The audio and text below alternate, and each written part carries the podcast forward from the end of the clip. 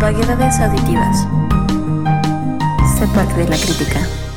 Hola, ¿qué tal? Bienvenidos todos a un episodio más. Estamos muy contentos porque en este episodio va a regresar una superestrella de este espectáculo no luminoso, pero que ilumina con su presencia en este podcast. Entonces, esta semana, este miércoles, está como cada semana ni mercado. Ni cómo estás hoy. Hola, muy contenta de estar un miércoles más con nuestra grandísima invitada y con Erando. Hola, Erando. Oli, oli. Bueno, quiero contarles que el día de hoy. Hola. es que hoy, hoy el tema es escabroso. Quiero contarles que el día de hoy tenemos a una súper invitada, ya la habían escuchado antes con nosotros, ella es Silvi Fernández. Eh... hola Silvi. Hola Ani, hola Erandu. Ay, pues yo súper encantada de estar aquí con ustedes, la verdad, y en, un temazo que me encanta. Cuéntanos de qué vamos a hablar hoy. Claro que sí, el día de hoy vamos a hablar de un tema rico y sabrosón como cada miércoles y ese tema es libros de terror. Chan, chan, chan, chan. Así es, vamos a estar recomendando libros, autores, cuentos, todo lo que tiene que ver con el terror, con esta cosa que nos espanta pero a la vez nos atrae, nos cautiva, nos deja como que siempre con ganas de más, ¿no? Como, como que es difícil despegarse, pero al mismo tiempo llega un punto en el que seguramente alguna vez les ha pasado que te tienen que detener porque ya es demasiada la adrenalina o, bueno, no sé si a ustedes les ha pasado, pero pues a mí sí me ha pasado muchas veces con libros de terror y creo que eso es algo muy bonito de la literatura, ¿no? El poder llegar a ese nivel de conexión con una persona a través de algo entre comillas muy sencillo como las palabras, ¿no? Entonces, yo voy a empezar, ya que hacemos espacio para que ni pueda aparecer en este podcast. Chan, chan, chan, chan. Así pasa cuando hablamos de terror. El ambiente tiene que ser lúgubre. Así es. Y pues yo voy a empezar con un autor que por ahí suena similar a otro, ya lo había mencionado en un programa ahí, pero muy por encimita. Hoy vamos, les voy a recomendar la obra de Ryo Murakami, que parece que es el Murakami, pero este no es tan conocido. No sé si sean parientes, este, sus mamás se conocieron, sus papás se conocieron. No lo sabemos, es un misterio. Pero no les puedo recomendar más que una obra porque es la única que he leído, que he encontrado. Este. Ahora sí que me voy a exhibir aquí, pero que está gratis. Entonces, este, es muy rica y ahorita en lo que me acuerdo cómo se llama la obra, les quiero platicar que es una onda muy de terror. Eh, no sé, me, llama mucho la atención que utilicen este nombre de terror psicológico. Ya lo habíamos mencionado con Sil que casi todo el terror, bueno, todo el terror es psicológico, pero por alguna extraña razón en la literatura existe este subgénero de terror psicológico. Y básicamente sus obras son inspiradas en un futuro postapocalíptico muy extraño, muy denso, que incluyen problemas familiares y asesinatos de familiares. Entonces, no es tan sencillo de leer, es de los que cuesta trabajo irle encontrando bien bien la onda, porque te va construyendo primero un escenario como muy global de, de cómo puede una persona, digamos, que volverse loca y de pronto es como el corte A, eh, vamos a pasar directamente a que está viendo una persona, un cuerpo muerto que resulta que es el de su padre y como que hay alguien no, no quiso saber ni decir, pero ahí estamos viendo un cuerpo. Este, este texto, que es, muy extraño, se, se encuentra... Híjole, no, no les puedo decir en una editorial en particular, pero eh, se llama Piercing. piercing o perforación, como lo puedan encontrar. Se los recomiendo mucho. Eh, espero que por ahí le puedan entrar. Eh, tiene ciertas características similares un poco a Stephen King en cómo describe ciertos escenarios. Sobre todo, eh, imaginen o traten de imaginar como la ciudad de Tokio, pero en decadencia. Básicamente como un anime futurista, pero en la literatura, ¿no? Entonces, esta es mi primera recomendación. Es un terror muy... Pues sí, creo que también muy japonés, porque yo sí lo estaba leyendo y también me podía poner como a construir una especie de anime raro en mi cabeza. Entonces, no sé si, si también sean como muy, muy fans de ese anime eh, apocalíptico o postapocalíptico, pero esta es una literatura así. Si es muy densa, se los garantizo, pero las recompensas al final son de esas que te dejan de... Ah, no manches, qué libro. Entonces, ¿quién sigue para entrarle al terror? Pues yo. Yo voy a seguir con, pues quizá un clásico, pero la verdad es que es de mis libros favoritos. Ya este, pues sí, es un clásico, pero vamos con la señorona Anne Rice, la reina de los uh. Uh, la reina de los condenados o la reina condenada, ¿era? ¿Por qué? Pues porque tenemos a los grupos que la odian y los que la aman, ¿no? Muchos la odian porque piensan que quiere popularizar el terror o llegar o hacer este esta literatura de género de terror de masas. La pregunta es, ¿y por qué no? ¿Y por qué no? Ya, Yo creo que ya a estas alturas ya el género del terror ya no debe ser un género barato, entre comillas. Yo creo que ya está a la altura de, todos los géneros literarios. Entonces, ¿y por qué no este, hacerlo popular y hacerlo de masas? Y con la señorona Anne Rice, que también les digo, la reina de los condenados o la reina condenada, no sé, pero para muchos este, críticos especializados pues no, les gusta la señora Anne Rice, pero a mí me encanta. Pues la, sí, la ópera prima que a mí me encanta yo vengo a recomendar, seguro muchos lo han leído, seguro muchos no, pero para los que no lo han leído pues está Entrevista con el vampiro, pero lean el libro, pues digo, la película es muy buena, la, la, este, la película que salió como en los 80, no es cierto, ya más, más, más para acá. Noventona. Noventona, por ahí. El libro es del 70 de los 70. El libro salió en el, 76, me parece, el, libro de, de Entrevista con el vampiro y sus crónicas vampíricas que ya se hicieron a raíz de este libro. Pero a mí me encanta Entrevista con el vampiro porque ella lo que hace es que vuelve a traer a la escena al vampiro, pero le da este toque como byroniano, ¿no? Este vampiro que hizo Polidori. Ya no, ya no vemos a este monstruo como, como es Drácula, sino viene y nos trae a unos Lord Satanic pues, de primera categoría, ¿no? Tenemos allá a los Lord Satanic, pero lo que hace Rice en esta gran, gran novela que a mí me encanta es que agarra y te humaniza al vampiro. Te humaniza al vampiro y entonces ya no es este monstruo, esta criatura, este, sí despiadada, pero más conflictuada, ¿no? Más conflictuada con su esencia, este, con estas dobles morales, ¿no? Es, es más como nosotros y creo que eso nos aterra mucho, ¿no? Nos aterra vernos en que pues para eso está el terror, ¿no? Dicen, ¿quieres conocer a un pueblo? Ve qué miedos tiene, ¿no? Entonces nos aterra ver a un vampiro más como nosotros.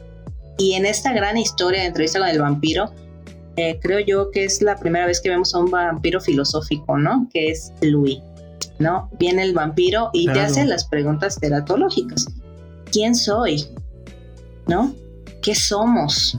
¿Cuál es nuestro propósito de vida? ¿Qué propósito tiene la eternidad? Quiero vida eterna. ¿Qué va a pasar conmigo?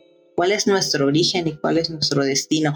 Es lo que le está preguntando y se pregunta a sí mismo toda la obra y se la pregunta al Lestat, ¿no? Y, y Lestat, este gran personajazo que me encanta, porque el Lestat es la maldad pura, ¿no? El Lestat es la de chale, güey, ¿qué te estás preguntando eso? Tú vive la vida, no, no, no, pues ¿por qué estás comiendo ratas, güey? O te puedes comer a la doncella te estás comiendo a las ratas, ¿no?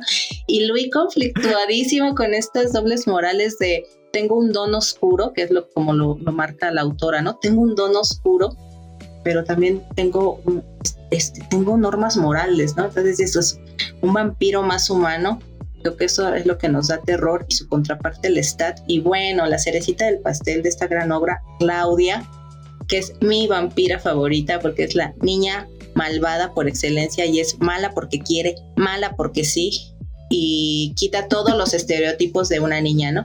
La niña tierna, bondadosa. No, Claudia es la niña mala porque sí, porque quiere y porque también no le preguntaron si quería, ¿no?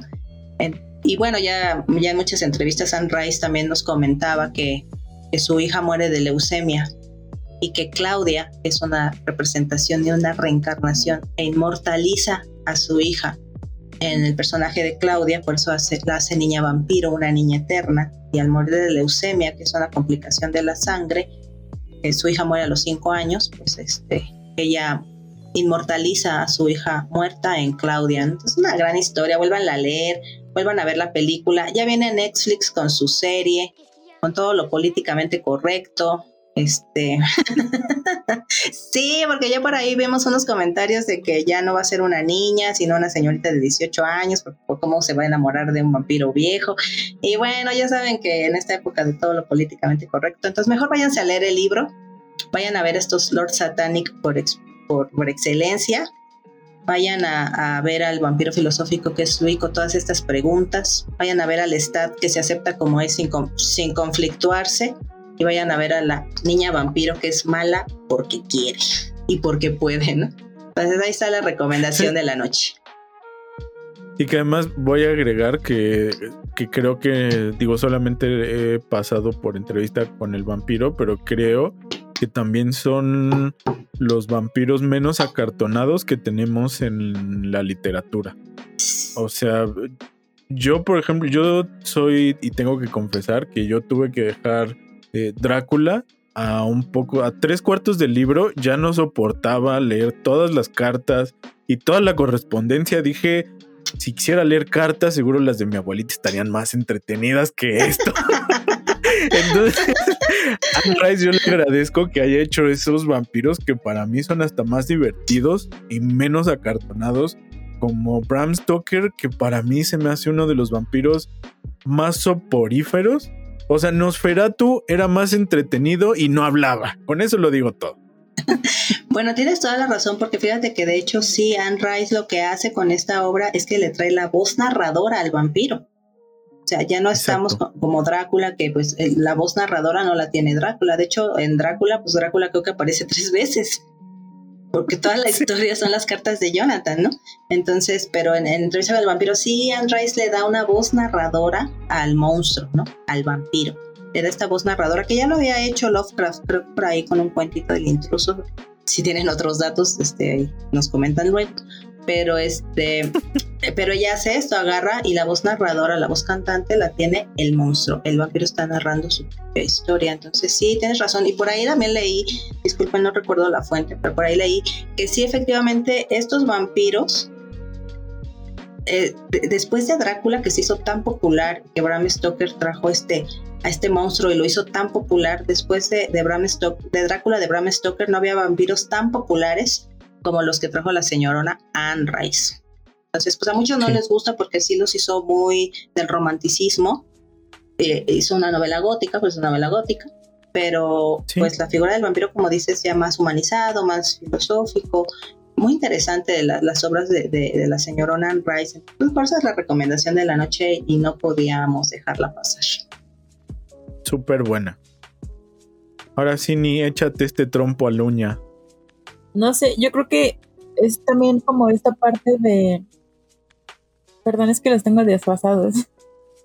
o más bien ustedes me tienen desfasada a mí. Un poquito, un poquito. Pero no te preocupes, estoy echando. Ah, pues nada más quería comentar como esta parte de, entrevista con el vampiro. Yo eh, sentí que tenía mucho esta parte de, de que todos pensamos que la maldición del vampiro es chupar sangre y creo que refleja como esta parte de la maldición del vampiro es no morir porque ve generaciones pasar, a otros morir, pero él no muere, ¿no? Y termina como Louis en esta reflexión de, perdí a mi familia, ya no tengo nada y aún así sigo aquí vivo, ¿no? Ya sin, ninguna razón para vivir.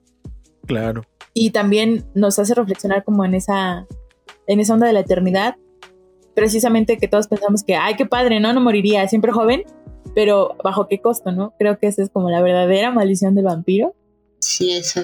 ¿Qué es la pregunta? O sea, vida eterna, ¿para qué? Sí, sin duda. Ahí está. Si le, le hubieran presentado a, a Freddie Mercury con The Show Must Go On. o Who Wants to Live Forever. No, no, Pero no llegó Luis. Nos, nos gusta el Luis conflictuado. Sí, claro que sí. Nick, ¿qué, libro nos recomiendas? Este, bueno, yo tengo un libro que leí cuando era adolescente y desde ahí me hice como súper fan, que es El Resplandor de Stephen King. Creo que lo que más me gusta de este libro es que te va llevando poco a poco, poco a poco. Y primero te pinta el hotel como una cosa majestuosa. Este, cuando escribía la nieve y cómo se veía sobre la nieve, yo de verdad decía, quiero estar ahí. y posteriormente, o sea, cómo te platican que por qué lo tienen que cuidar y qué tienen que hacer, todas las tareas que van a elaborar estando cuidando el hotel y después cómo te va adentrando a la historia de la familia y habitación por habitación y hasta que después ya descubres que has sido engañado y que ciertos personajes, ciertas apariciones que hay en, la historia son como ese juego de la mente, como que ya no sabes qué es real y qué es mentira. Y pues al final toda, el, toda el la escena de, o todas las escenas de terror en las que sientes que no puedes escapar, yo me acercaba y me alejaba del libro y como, ya no puedo seguir, sí. pero necesito saber más. Joyita, ¿no? Era no Súper, súper. Y no sé si a ustedes les pasó, pero ya ven que hay como cosas que te llegan a traumar o a causar conflictos de algún libro justo cuando los acabas de leer. Cuando... No me acuerdo si es eh, en la regadera o en la ducha.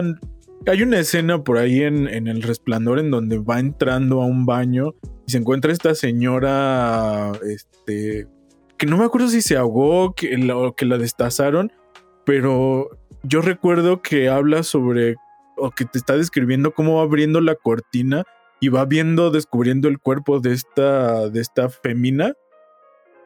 En, en casa tenemos una cortina para tapar las ventanas del baño, ¿no? Entonces cuando yo estaba leyendo ese libro, no saben, yo creo que estuve un mes así como, este, creo que puede que no me importe demasiado que me vean bañarme, pero las cortinas me causan mucho problema.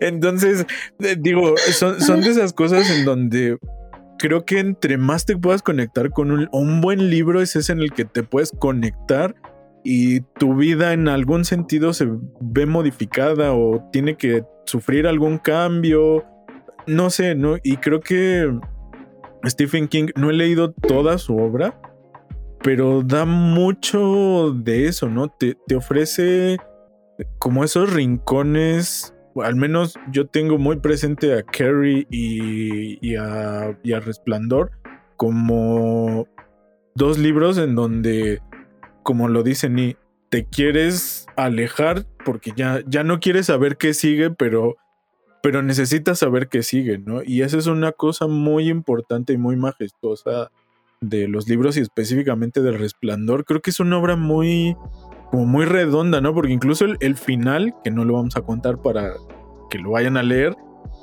sí, sí te deja angustiado. Bueno, no sé ustedes, pero, pero yo sí me quedaba como, y este, ¿y así va a acabar el libro?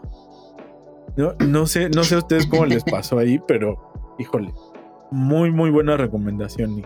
La verdad sí, es este, bueno, es un clásico. Yo creo que para los amantes del terror es, es lectura obligatoria. los libros de texto casi casi. sí, yo no soy muy fan de King, la verdad, pero sí debo reconocer como tú, Erando, que el resplandor, Carrie, sí, sí entran desde mi biblioteca y de mis favoritos. Y en el caso del resplandor, creo que quien lo ha leído le pasó lo mismo, ¿no? También un libro ya de los setentas, cuando estaba en boga todo el terror y toda la gente lo recibía bien, pero este librazo, la verdad a mí, a mí sí se me hizo también una buena historia y me pasó, creo que ahorita que los escucho a los dos, lo mismo, o sea, como te da miedo, pero quieres saber qué sigue porque la adrenalina y todo lo que secretas cuando estás te, te, da miedo también está rico, ¿no? Entonces, sí es adictiva, entonces dices, ¡Ah! me da miedo, pero necesito seguir, necesito seguir porque ¿qué sí. está pasando? La, la, escena de la cortina del baño, ay, sí, o sea, ¿qué onda?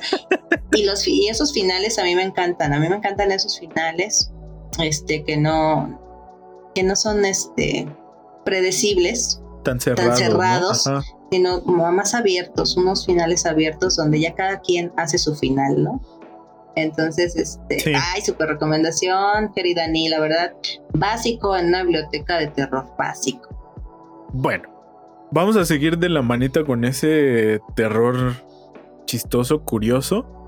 Y yo tengo que reconocer que esta es una de las obras que a su alrededor me causó un impacto en mi vida diaria y cotidiana porque no conocía la historia detrás de este libro. Yo voy a hablarles de, en este momento, de Mary Shelley. Me parece que la primer mujer que hizo una obra, híjole, entre realista pero postapocalíptica muy cañona y que no conocía todo el contexto detrás de su existencia. O sea, para que tengan una idea, el que tenía el renombre y el nombre de yo escribí esta grandiosa obra de terror era su esposo o marido pareja, ¿no? Y él tenía todo ese reconocimiento cuando ella era la persona encargada de idear todas esas historias, todo ese hilaje. Y lo más importante es que utilizó el conocimiento científico que había en ese momento para llevarlo a la literatura. Es decir, digamos que entre muchas comillas, uno podría decir que no se ve tan imposible que Frankenstein pudiera existir, ¿no? Bajo las pautas de lo que se conocía en ese momento, ¿no? La electroconductividad del cuerpo fue algo que nos cambió y que Mary Shelley tiene, híjole, es, es tan hermoso la forma en la que te llena de miedo pensar que una persona vaya y construya cuerpos digo, que construya un cuerpo de otros cuerpos es algo que, perdón si, si me escucho muy ñoño, pero yo creo que de ahí sale una inspiración muy grande a los trasplantes de órganos, de lo de lo que sea. O sea, yo cada vez que escucho que se logra un trasplante de corazón o de córneas o de lo que sea, yo siempre pienso qué historia nos podría estar contando Mary Shelley en esos momentos, ¿no? Porque además es como un poco como lo que decías hace rato, Sin, de, de Anne Rice. Eh, se basa un poco o te deja como en esa reflexión de el hombre podría ser una especie de dios al crear un hombre a partir de los restos de otros hombres. ¿Qué es lo que pasaría, no? ¿Qué, qué habría ahí en, en ese en esa historia.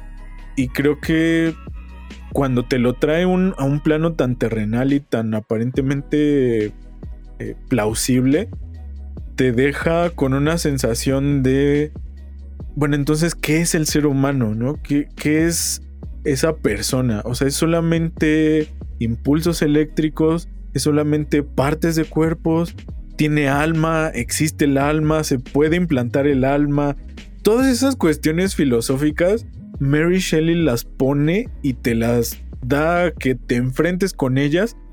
Y el mayor miedo es, para mí, es ese, ¿no? ¿Qué es el hombre? Y el hecho de no tener una respuesta exacta, precisa en ese momento, a muchas personas, o, a mí en mi caso, sí me dejó helado por esa reflexión. O sea, yo terminé de leer Frankenstein y sí volteaba como a mi alrededor de, o sea, ¿cuál es nuestra diferencia, no? ¿Cuál es, cuál es la diferencia entre un Frankenstein de ese entonces y un sicario que puede disolver a una persona en ácido? ¿no? Y no, sé, o sea, sé que es un contexto como completamente diferente y muy alejado, pero ¿cómo no lo puedes mezclar, no? Y, y, ahí, no sé, a mí me nace ese terror de Mary Shelley y yo siempre voy a decir que es una de las grandes mentes maestras de lo que es hacer cine y cine, además cine de terror, no. Literatura de terror, híjole, si no han leído el libro, léanlo para que dejen de llamarle Frankenstein al monstruo de Frankenstein, porque a algunos nos da mucho coraje.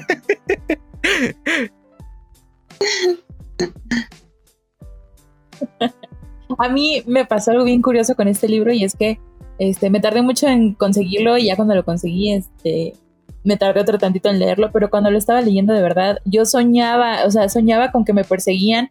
De verdad, nunca me había pasado esto con ningún libro, pero yo de verdad, o sea, no, no podía, pero aún así seguía. Volví al libro porque de verdad me encantaba, me fascinaba. y yo creo que no volveré a vivir la experiencia.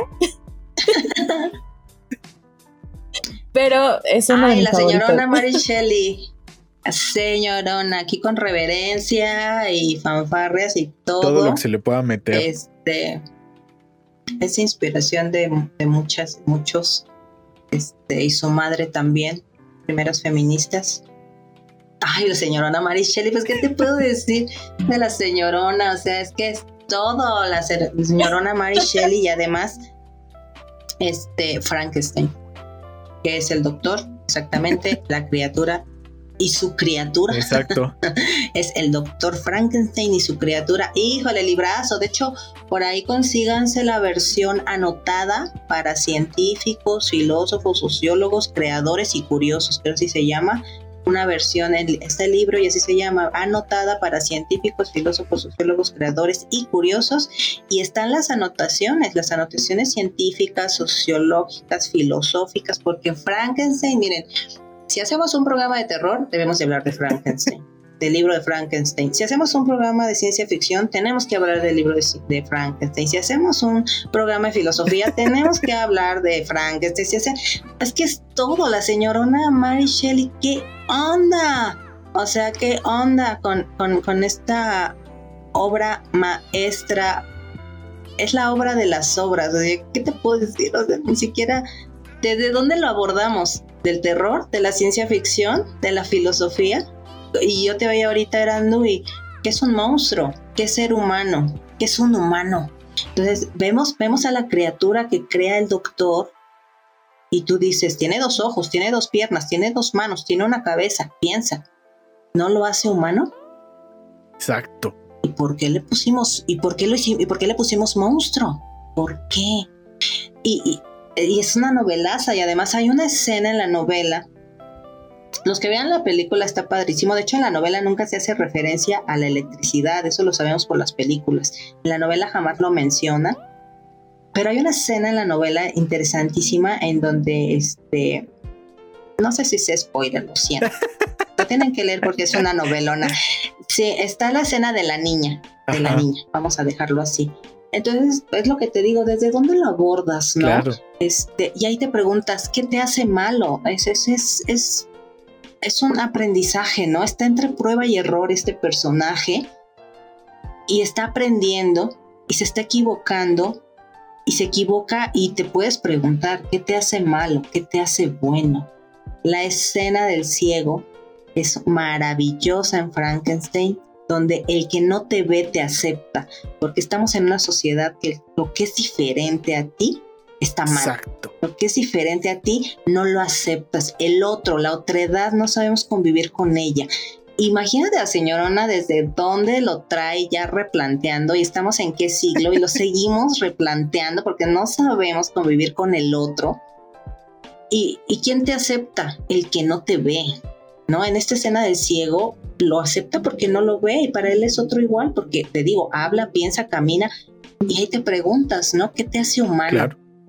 ¿Qué te hace humano? ¿Qué te hace monstruo? No, señorona, eh, eh, igual en la biblioteca de ciencia ficción, de terror, de filosofía, de sociología, tiene que estar Frankenstein, búsquense la versión anotada, una joya maravillosa. Y sí, como dice Erandu, ya no le digan Frankenstein a Frankenstein. Oigan, les quiero dar una recomendación, no es literaria, también porque me gusta, perdón, pero hay una serie en Amazon que se llama Penny Dreadful. Uf. Hijos, la criatura de Frankenstein ahí qué diálogos, qué diálogos se avienta. Y sabes que me gusta mucho de esa serie que el doctor Frankenstein está representado como en el libro, porque en la película nos los pusieron muy viejo y en el libro sí marca como una edad de veintitantos años de este hombre eh, eh, científico que se quiere devorar al mundo, que quiere hacer vida, que quiere ser un dios. Y en Penny Dreadful sí vemos un doctor Frankenstein jovencísimo, ávido de conocimiento, con ganas de comerse al mundo y vemos una criatura tan, tan conflictuada con los discursazos échense Penny Dreadful, vayan a leer Frankenstein. Señorona Mary Shelley, gracias Erandu por traernos a esta noche, tarde, día, lo, donde nos oigan a Frankenstein de Mary Sí, Shelley. y voy a hacer dos, dos pequeñas anotaciones como para cerrar y, y ceder la palabra. Pero ahorita que te escuchaba hablar sobre, sobre la escena del ciego, me, me quedé preguntándome si no sería también un poco de, de Mary Shelley hablando para ella misma en el sentido de está mostrando sin que él sepa la sociedad en realidad que era una mujer capaz de escribir esa obra. ¿no? Y les estaba demostrando que mientras pensaran que era un hombre, era una obra maestra maravillosa que solamente un hombre genial podía escribir. ¿no? Y al mismo tiempo era como, las mujeres también lo pueden hacer, lo podemos hacer, estamos aquí, estoy aquí, existo. ¿no? Y eso se me hace como, nunca lo, creo que hasta ahorita que te escuché, no lo había ligado con esa parte. La segunda cosita así súper rápida. Hay la, la película de Frankenstein del 30 y algo. Creo que es el que el doc es más cercano a la versión del libro. Porque hasta te presentan a su prometida y todo eso. Hay, hay cosillas que a mí no me gustaron tanto. Porque creo que la escena del ciego la obviaron. Pero bueno, de preferencias, ¿no? pero en cuanto a cómo construyen al doc, creo que es de las mejores que, que he visto. Pero ahí está, Mary Shelley para todos ustedes. léanla, por piedad, léanla. ahora sí, Ni. ¿Qué nos Eh, traes bueno, ahora? pues Dale. tengo que contarles una pequeña historia de mi vida. Este, cuando yo era niña, amaba. ¡Eh! Cuando yo era niña amaba las historias de terror. Vivía del terror, de verdad. Yo y el terror éramos uno mismo. Wow, wow. Ya podemos ser Este, y amigas. entonces yo compraba. entonces compraba unos libritos que se llamaban Elige tu propio escalofrío. Me acuerdo que eran amarillitos y tenían como este, sus propias historias y tú, dependiendo de lo que elegías, cambiabas de página y ya no. Para mí eran así las cosas más maravillosas del mundo. Ya después los leí y dije, "Ay, Dios mío, que leía.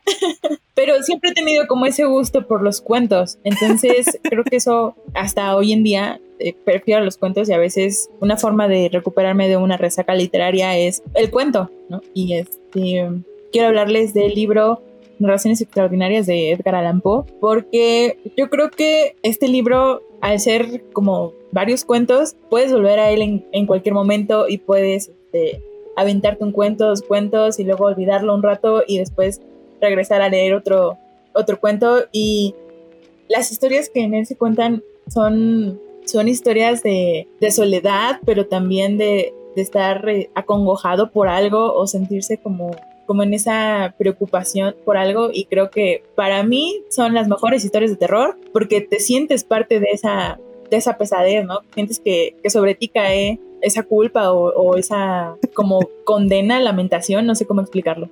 Oye, ¿y ¿cómo, ¿cómo llegaste ahí con, con Edgar Allan Poe? ¿Cuál fue tu primer cuento, si, si te acuerdas? ¿O cuál es tu cuento hasta ahora favorito? Ay, qué vergüenza, pero llegué cuando tenía como unos nueve años con el barril del amontillado. Ok. Era mi, mi cuento favorito. Así, una niña de nueve años, ¿por qué tiene un cuento de terror favorito de? No lo entiendo. Es, eso Pero demuestra que el terror no tiene edad tampoco. Ah, exacto. Pero el, el barril del amontillado a mí me causaba un impacto de cómo se quedó encerrado. No, yo no podía con él, me fascinaba. Lo leía y lo leía. Y ya después, este, cuando fui adolescente, mi hermano se lo pidieron en la escuela y él así como de, ten, te lo regalo, yo no lo quiero. Y ya fue cuando retomé varios de estos cuentos. Y todavía, o sea, a la fecha de repente regreso así como, "Mm, me voy a echar un libro de Edgar Allan Poe. Maravilloso Edgar Allan Poe, pues ah, del romanticismo gótico, este, el padre de, de- del cuento detectivesco, Edgar Allan Poe. Eh, él es el padre del cuento Sí. detectivesco. Y sí, él fue de los primeros que le empezaron a llamar terror psicológico, exactamente.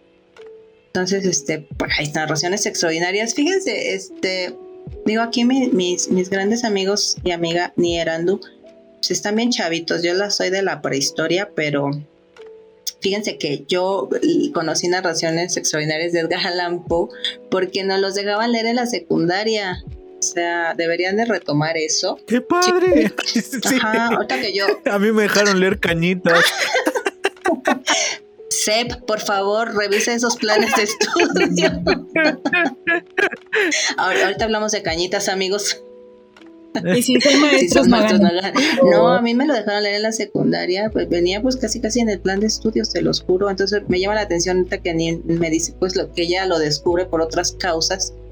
Este, yo conozco a Edgar Allan Poe porque era una lectura, les juro, en, en mis épocas de prehistoria, este, era una, una lectura obligada en la secundaria y pues como dicen, yo también crecí con, con el terror, el horror en casa, entonces este, pues para mí fue una joyita cuando nos dejaron leer a Edgar Allan Poe. Súper recomendado esto y también es, también es este el maestro de los relatos cortos, ¿no? Entonces, este, lo que dice a mí me gusta mucho cuando tienes este, como dice ya, ¿no? Resaca literaria. Después de que se lean Frankenstein, váyanse a narraciones extraordinarias de Poe y se quitan esta resaca literaria con un buen cuento corto, pero bien efectivo. Sí, y que además también Poe tiene la ventaja de, bueno, no ventaja, ¿no? Pero tenía también esta, este gusto por explorar eh, eh, con otros géneros, que no era solamente como el cuento, ¿no? El, el inconfundible cuervo no es un cuento propiamente, es un poema, ¿no? O sea, e, es, no sé, y, para mí es de los, de los mejores poemas que uno puede encontrarse en inglés. Si algún día, si alguno de ustedes tiene el chance, porque mastica, se defiende mejor en el inglés, les recomiendo que se echen un clavado a leer El Cuervo en, en inglés. Híjole, es una joya de descubrir la prosa en otro idioma.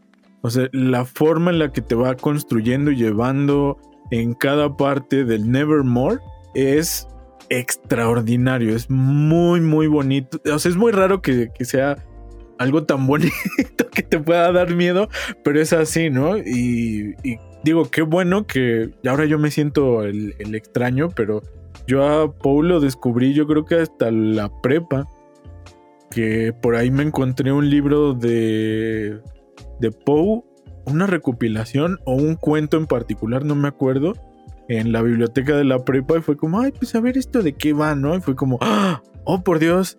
Y me recordó a mí cuando leí eh, el cuento este donde se, se queda enterrado una persona que, que está viva, uno de, estos, de estos temores de la época que a mí me recordaba una serie que yo veía de niño, a, ver si no me golpea ahorita así, pero Cuentos desde la cripta era como, uff. y, a mí me recordaba mucho Poe a esos cuentitos. Yo crecí con marcada. Pero sí, es, es, muy, muy buena esa recomendación para, para el terror digamos que liviano cortito, ¿no? Porque no, no creo que sea tan liviano, pero sí, como decía Ni, el, hecho de que sean cuentitos, entre comillas, o sea, que no son tan largos, ¿no? O sea, no, no nunca se dedicó, bueno, no sé si, si no porque no quisiera o si no le dio más allá, porque casi todos sus cuentos eran para periódicos, si no, si no mal recuerdo, para que se publicaran en, en periódicos semanales o quincenales, no recuerdo. Pero bueno, el, chiste es que son literaturas que valen mucho la pena porque no son, pues sí, largas, ¿no? Que puede llegar a asustar a las personas. A lo mejor Poe puede ser de esos autores con los que te puedes adentrar al, al terror porque no te va a aventar como el librazo de Bram Stoker espantoso y soporífero, lleno de cartas. Perdón, pero tengo un trama con, con Drácula de Bram Stoker. este, entonces, pues sí, Qué, qué, genial esa recomendación y muy bien. Sí, el maestro Sopo, échense ahí una y también tiene un poemario, eh, búsquenlo por ahí. También este, lo encuentran en español, lo encuentran en inglés, un poemario. Unos, también unos, unos poemas cortos Sí, muy bonito. Y, ya después se unen al club de fans de Edgar Allan Poe, lo acabamos de fundar. y, y, Erandu acaba de fundar el hashtag odiamos leer Drácula. Drácula me da sueño, hashtag. No, sería hashtag, me da miedo leer Drácula. Es que ahí sí puedes sentir que te chupan la vida.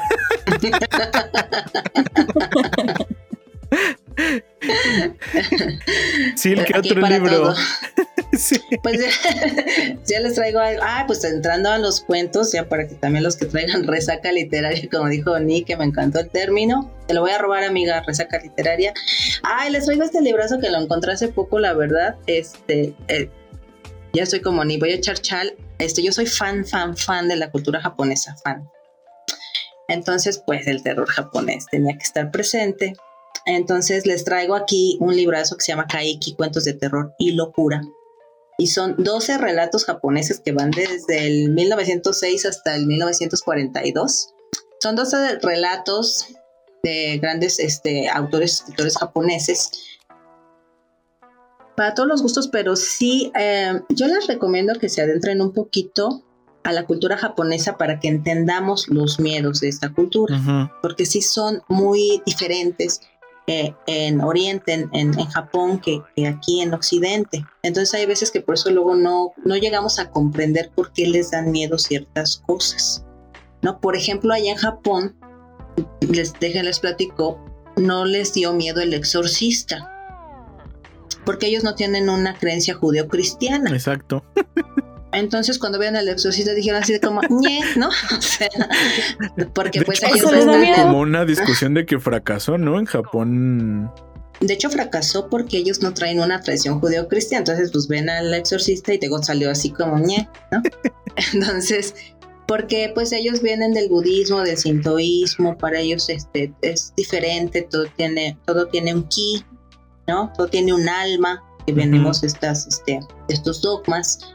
eh, o de estos, este, pues sí, de estos dogmas, de estas costumbres, para ellos es diferente el terror. Para ellos, de hecho, no, si sabías que en Japón no existe la palabra sobrenatural, existe.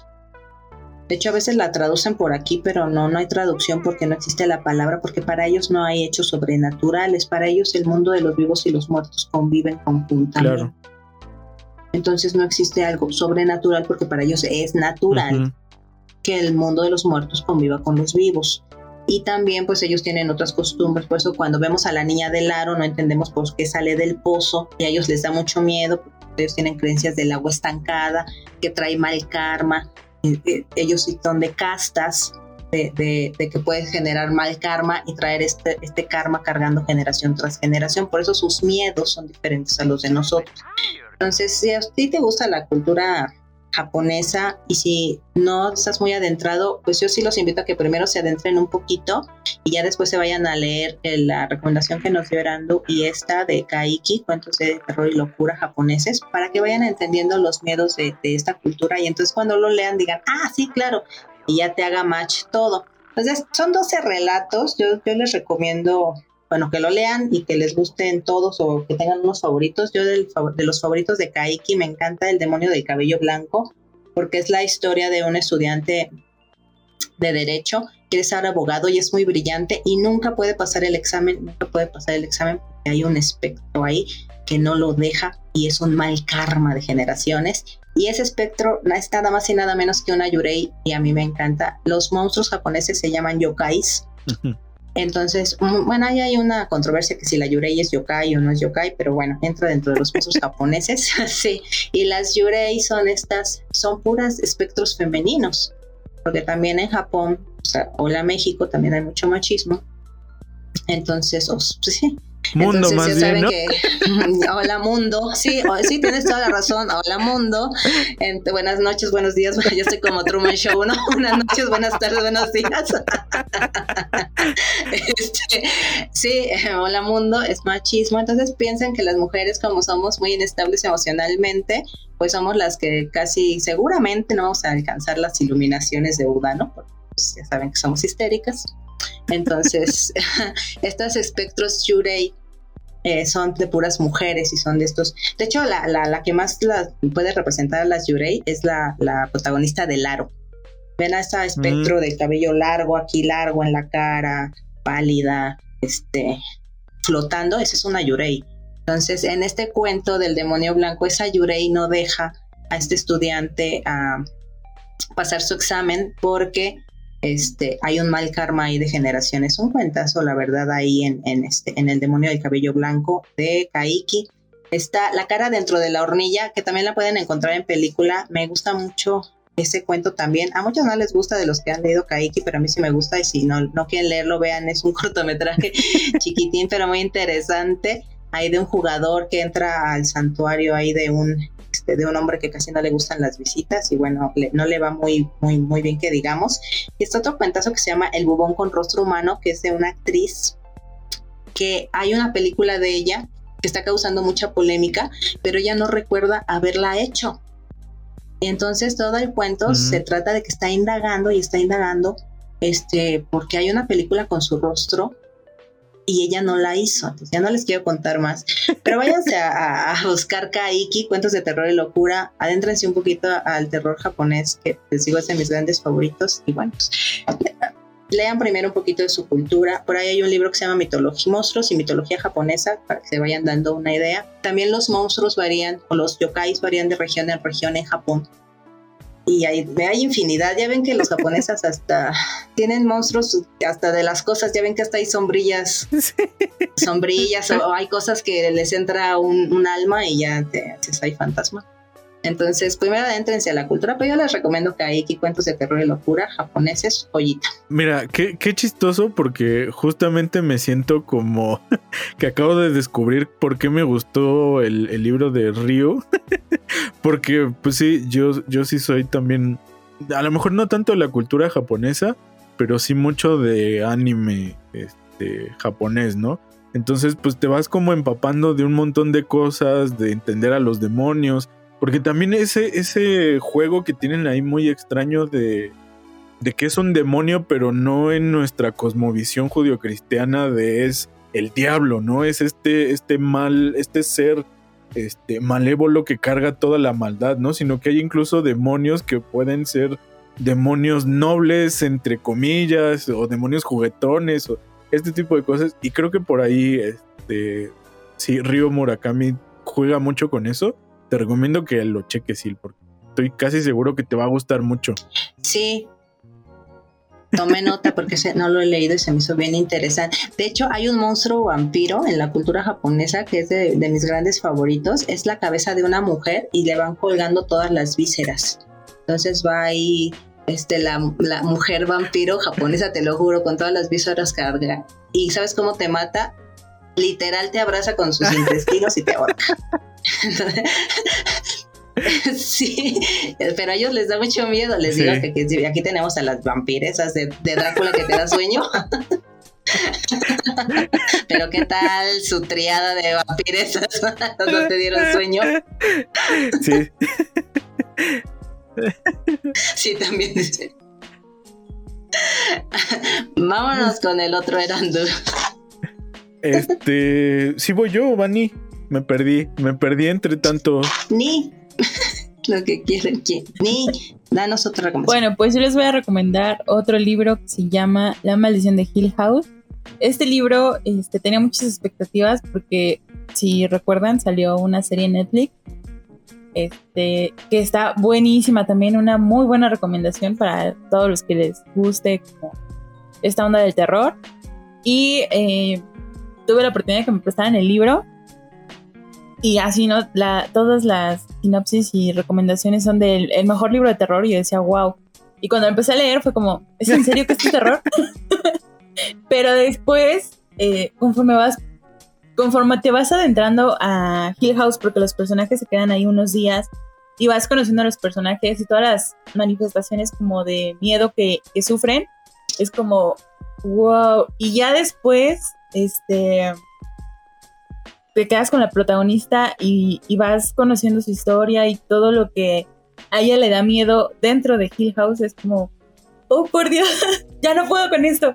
Y está muy bueno y la verdad es que el final sí, o sea, de verdad, para mí leer este libro fue como entrar a una mansión, pero de repente como que todas las habitaciones se fueron oscureciendo y se fue haciendo de noche y no había luz.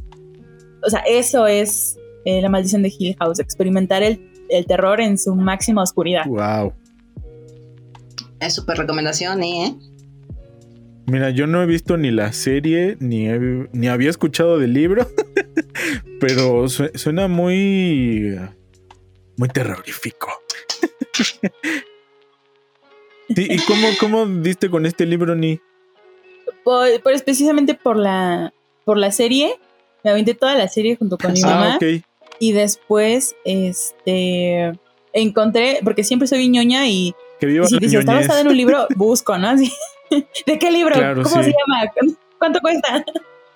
Y, este, y una prima lo consiguió porque también vio la serie y ya me lo prestó, me dijo, ten, y yo así de, sí, y salió. Sí, Esperamos a que vuelva. sí. Pam, param, pam. Cada que hablamos de terror, algo sucede. Tiene que ser. A, me- a medio comentario y, y nos largó así. Mira, Shirley Jack- Jackson, iba a hablar bien de ti, pero ahora.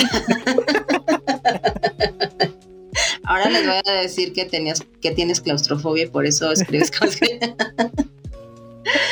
No, la verdad es que sí es muy bueno. A mí sí me, me gusta mucho y es este terror contemporáneo. Es este, este terror contemporáneo en donde las casas me llama mucho la atención lo que dice Ni, pero las casas pueden ser tu refugio, tu santuario y pueden ser el lugar de tus peores pesadillas. Sí. Entonces Claro. juega, juega con esa ambigüedad en el terror y este, pues también de, de mis, de mis grandes favoritas, también como siempre lean el libro, luego vean la serie, también se me hizo buena serie, pero este Jackson pues sí tiene un, un, un horror, un horror social y claustrofóbico muy, muy interesante. Y pues sí, muy buena recomendación. Y a mí sí, sí, sí me gusta. Y Y también. ¿saben qué? chéquense el- esa, ese coqueteo con, con las emociones que, que conecta mucho a que, o sea, el terror está dentro de uno y cómo uno se va haciendo sus propios miedos y sus propias eh, escenas terroríficas, creo que es algo que me encanta del libro. Yo, yo las escuchaba las dos con esto de las casas y creo que nunca lo había pensado de esa forma, ¿no? De, de cómo creo que nos da muchísimo más miedo ahora, no sé en, en otros tiempos cómo haya sido. Me va a dar pauta para hablar de mi último libro, pero qué interesante ver cómo en nuestra casa, que es como este lugar muy seguro, cuando se nos va la luz puede ser el lugar más espantoso para andar solo, ¿no? O sea, si uno está acompañado es como muy llevadero y pues es- estás en la oscuridad, pero no estás solo con tus pensamientos este que parece que, que crecen en voz alta, ¿no? Bueno, no, sé es- si a ustedes les pasa. no, espérate. ¿A cuántos en pandemia su casa fue lo más terrorífico que les pudo Sí. pasar por la violencia doméstica? Claro, sí. Porque como bien decías hace rato, este, hola machismo, hola mundo. Hello darkness, my old friend. Y, y hablando precisamente de casas y de ese terror en, en casas, mi última recomendación, al menos por este episodio, es El fantasma de Canterville, escrito por, yo creo que una de las personas más que, que vivieron una historia de terror y de horror en su vida, este, casi toda su vida, que es Oscar Wilde. A mí me encanta Oscar Wilde porque escribió obras de teatro, porque hizo cuentos, porque hizo novelas, hizo de todo y también pues por eso tuvo una vida de horror. Este, Living, living la vida loca. sí.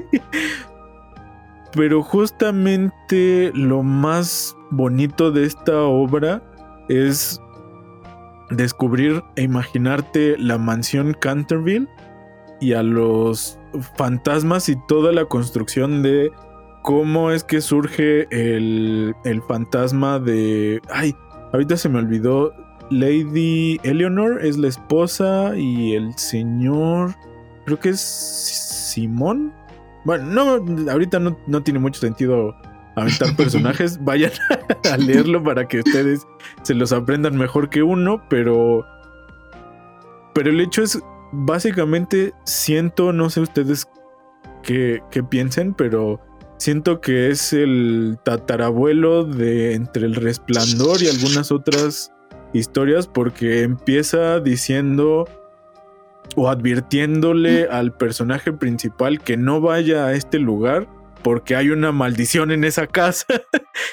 o sea, desde el primer momento ya sabes que algo no está bien en ese lugar, pero como buen hombre cis macho, dice, no me importa, esto no es cierto, no me están queriendo chorear y yo voy a ir a este lugar y es un pastor, eh, como diríamos, una especie de cura estadounidense que se va a vivir a esta mansión en Inglaterra y no solamente descubre los usos y costumbres de Inglaterra, sino se va a encontrar con un fantasma que hasta creo que es muy inglés, ¿no? Porque es uno de los pocos fantasmas que son un Sir, pero que muere. Híjole, qué fuerte lo que voy a decir, pero el fantasma de Canterville muere precisamente por ser un macho y porque le da culpa haber sido ese macho violento. Y con eso los, las voy a dejar para que lo analicen. Y si no lo han leído, vayan con esa idea de que es el... Híjole, nunca lo había pensado así. Otra vez se me abrió mi, tercer y cuarto ojo por aquí. Este, pero, pero es uno de los primeros fantasmas, o si no, el primer fantasma que muere por ser un macho precario total y completo. Y entonces los dejo de tarea para que lo vayan a leer o a releer. Se los recomiendo mucho El fantasma de Canterville de Oscar Wilde. Muy buen libro. Sí, no podía faltar Oscar Wilde en esta, en esta primera selección. también es de mis, de mis autores favoritos. Sí, también este muy multifacético Oscar Wilde, ¿no? También sí, ahorita que veía a Ni, este, si hablamos de, historias pues juveniles o, cuentos para niños, también podría entrar Oscar Wilde sin ningún problema, que tiene unos cuentos maravillosos infantiles y tiene estos cuentos de que sí, pues sí, son terror, entran dentro del terror, el fantasma de eh, eh, no, a ver, eh, no sé si me equivoco, Erandú, ¿es una obra de teatro? Mm, según yo, no. Según yo, la obra de teatro es El fantasma del mm, Hotel Alza. Ok. Pues porque ahorita no recordaba, dije, es la obra de teatro, no es la obra de teatro, pero pues Oscar ser. No, este, este es novela. Ahorita que lo decías también no, no lo había relacionado así de que moría por haber sido macho. un fantasma que muere, o sea, ¿puede morir un fantasma? No, bueno, o sea, se hizo fantasma por ser un macho, por todo lo que hizo. por un macho. Como todos los fantasmas, ¿no? O sea, ¿por qué te haces fantasma? ¿Por culpa? ¿Por venganza? este fue por culpa. sí. Pensé que ibas a decir otra cosa que empieza con Q y ya estaba así como, ¡Ah! ¡lo va a decir! También, también, aunque luego eh, Erando medita y pone campanitas, no hay libertad de expresión en este podcast. Es para que no en algún futuro no nos desmonetice. Ah, no, sí, amigo, entonces no. Bien portada, políticamente correcta, bien hablada. No, ya encontramos, yo ya encontré ahí las trampitas para. Tú lo puedes decir, ah, pero le hacemos trampita en postproducción. Pues por eso también se hizo fantasma.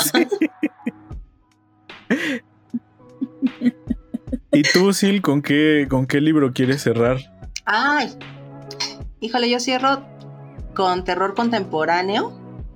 Este, una mujer que me tiene fascinada, pero fascinada ahorita es este, todo lo que yo encuentro de ella lo leo. Ahorita es mi, autora favorita. Es Mariana Enríquez, terror en español contemporáneo Argentina. Híjole, tienen que leer a Mariana Enríquez, no pueden dejar de, de, leerla. La verdad, este, me la he pasado recomendándola. Este, esta, esta recomendación no es objetiva, amigas y amigos, porque me encanta. Pero Mariana Enríquez, y, si no la has leído, Erando, te va a encantar porque devoradora de cómics, devoradora de la literatura, de música, punk y rock. Creció escuchando, creció escuchando historias de magia negra con su abuela.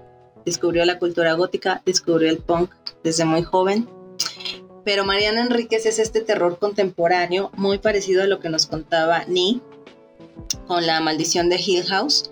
ella agarra esto, ella agarra las casas y, las puede hacer tu santuario y la puede hacer eh, el lugar de tus peores pesadillas y de tus mayores miedos. Pero aparte en este terror contemporáneo ya le mete una crítica social, nos habla de paternidades violentas, de maternidades anuladas, de pobreza, de situaciones eh, en pobreza extrema, eh, nos maneja estos ambientes ya urbanos, ya bueno, pues ya obviamente ya la literatura también, literatura de terror también evoluciona, ya no tenemos el castillo o la casa Usher que manejaba Edgar Allan Poe, esta casa gótica, pero ahora tenemos otro tipo de, ambientes urbanos que los, maneja Mariana Enríquez con una agudeza y un terror eh, contemporáneo que efectivamente es lo que te da terror entonces lean por favor a Mariana Enríquez, ya tiene, ya es ya está galardonada, ya tiene por ahí el premio eh, Herralde de novela con nuestra parte de la noche, pero lo que encuentran de Mariana Enríquez lo tienen que leer. Yo les puedo recomendar cómo desaparecer completamente. Léanse ese cuentazo. Es en la historia van a encontrar una hermana postrada por un intento de suicidio, una madre anulada por depresión y medicamentos, un padre que abandonó la casa y súper violento y un adolescente que vive en una familia desestructurada totalmente. Qué peor terror. Que el terror real. Que ese y que el, el terror real. Qué peor terror que el terror que, que, que, que lo lees y es parte de tu día a día es lo que hace Mariana Enríquez y tiene otro, otro cuentito que se llama El aljibe. Ese tiene más elementos sobrenaturales porque habla de una visita que hace una niña, una, la madre y la hermana a una curandera y entonces ya una de ellas ya no sale igual de esa visita a la curandera y entonces es, ella se crea terrores inexplicables a raíz de la visita de esa curandera. Y uno de mis libros favoritos, que fue el primero que yo leí de Mariana Enríquez y me impactó muchísimo, muchísimo, fue El Chico Sucio. Lean ese cuentazo del Chico Sucio. Es, ese cuento me pasó lo que me pasó con El Resplandor.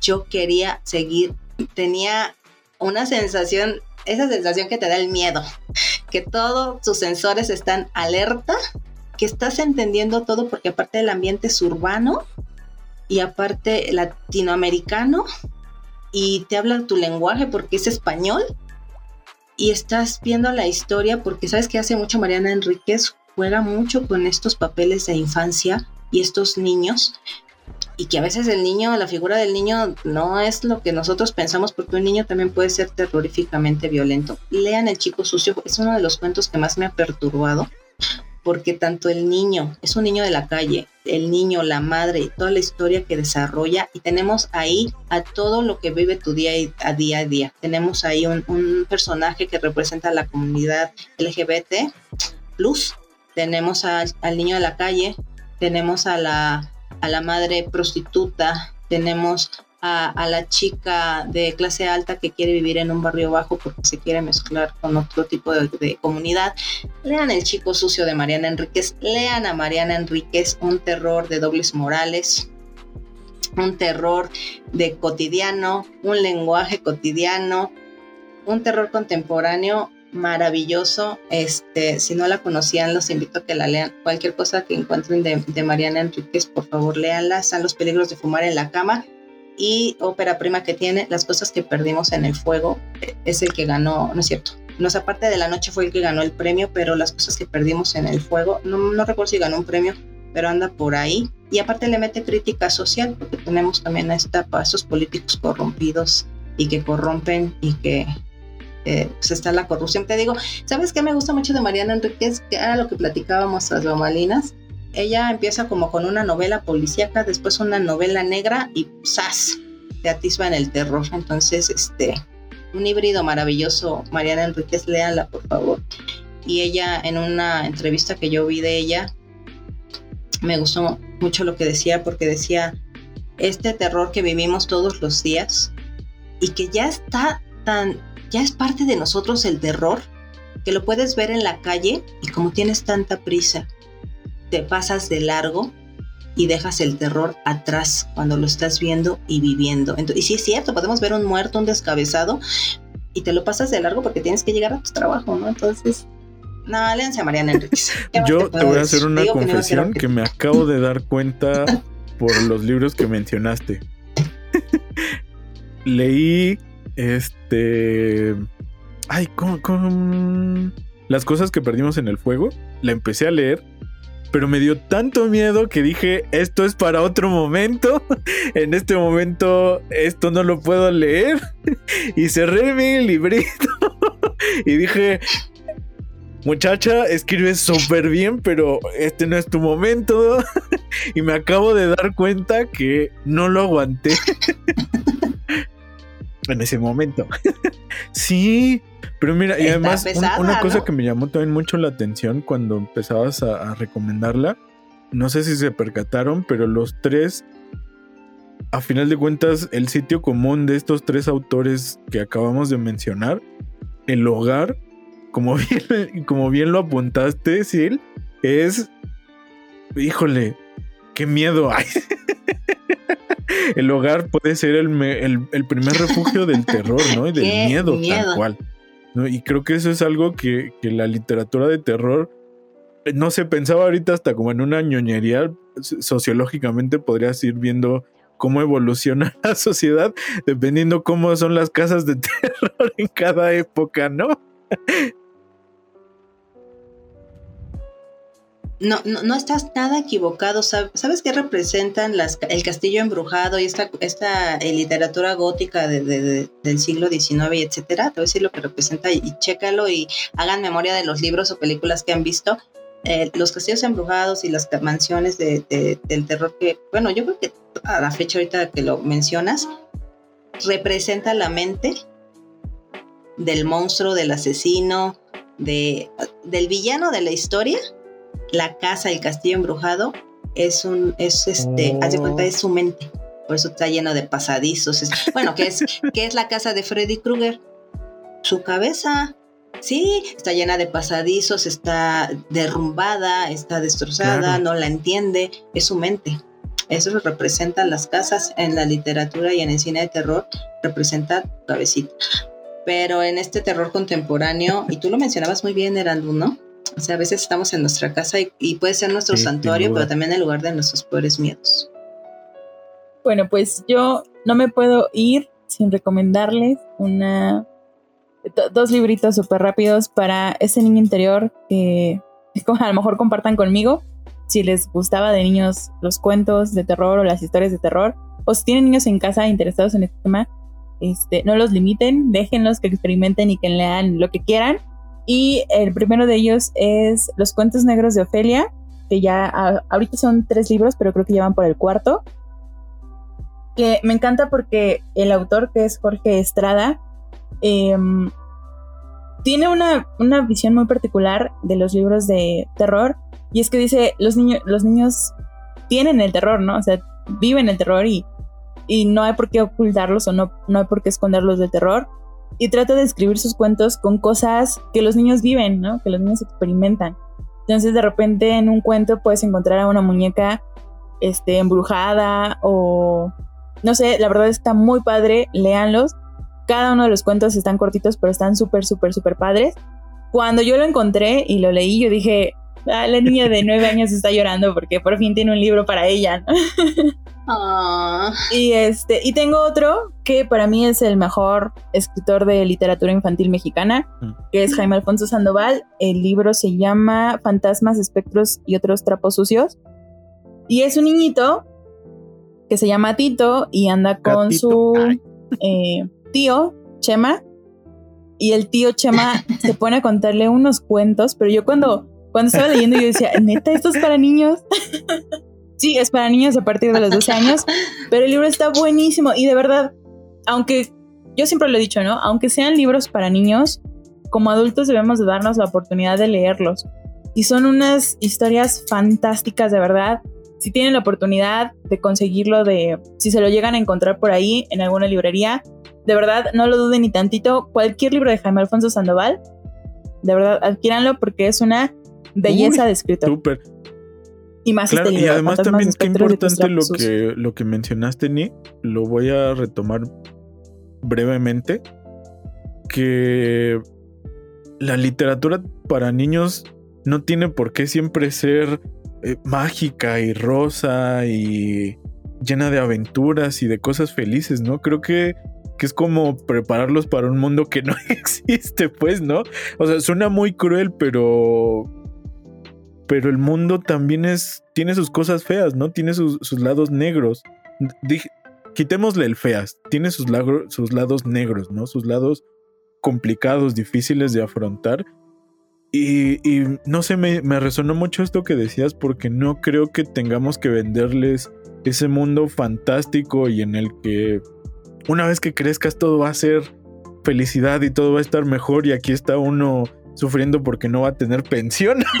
Entonces, pues bueno, no sé, no creo que creo que la literatura así infantil no tiene por qué ser no sé, siempre siempre sentido, ¿no? Que va muy orientada hacia este mundo mágico y muy bonito cuando yo creo que los niños también se enfrentan con cosas como perder a sus amigos y si te cambian de escuela y todo esto.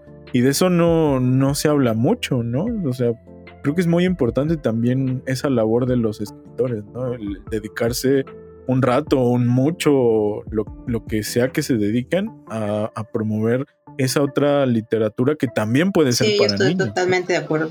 Claro, y que también puede ser divertidísima. Así, ¿no? Sí, pero si van a leer Sí. este cuentos de, de terror, por favor, papás tienen que leer junto con sus hijos y e- irles explicando, no vayan a dejarles Exacto. ahí el libro, van a dejarles ahí la película y no, no, no, hay que sentarse con el, con el niño o la niña e ir con ellos de la mano, irles explicando. Y, y qué maravilloso que a través del terror, porque sí tiene toda la razón, Herando, yo también creo eso, ¿no? Ahorita, este, pues que eran antes los cuentos de hadas, los cuentos de hadas eran aleccionadores. Entonces, pues estaba la bruja malvada, ¿no? Por eso, ¿qué, qué es Hansel y. Gretel, no? O sea, este. ¿qué Es Hansel y, o qué, Los hermanos Grimm, que es caperucita roja, ¿no? O sea, no hables con, con extraños, no te ves con el lobo feroz. Este, eran aleccionadores, ¿no? Entonces, como dicen, no, no, Puedes sacar a tu abuelita del estómago de un lobo. Entonces sí, pues no pueden ser puras novelas rosas para los niños, porque el mundo no es así, lo estamos viendo como con todo lo que estamos comentando, ¿no? Entonces qué importante Sí. y qué, qué buenas recomendaciones. Yo la verdad te voy a ser sincera, Ani, no, no los conozco.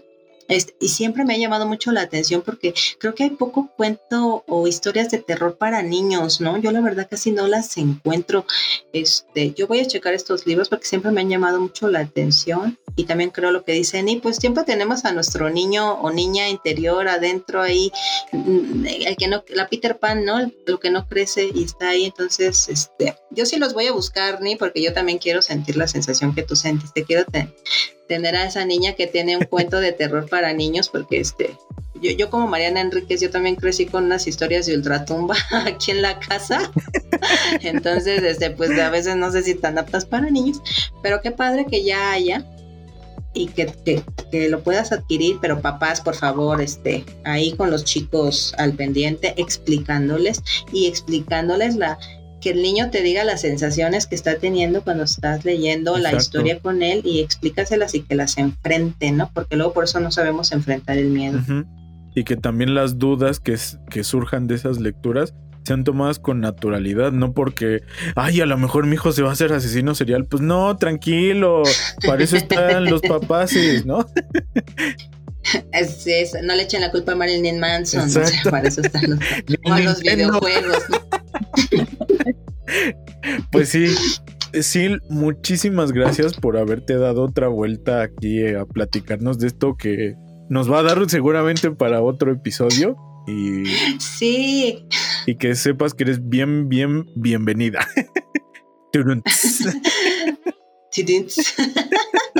Pues por eso estoy aquí. ah. No, me encanta. Muchas gracias, chicos. La verdad, este, bueno, este es un tema que me apasiona, casi no se nota, ¿verdad? Pero este. Eh, no, gracias a ustedes por invitarme. La verdad, siempre me encanta. Me encanta estar aquí con ustedes, compartiendo y sobre todo que este espacio.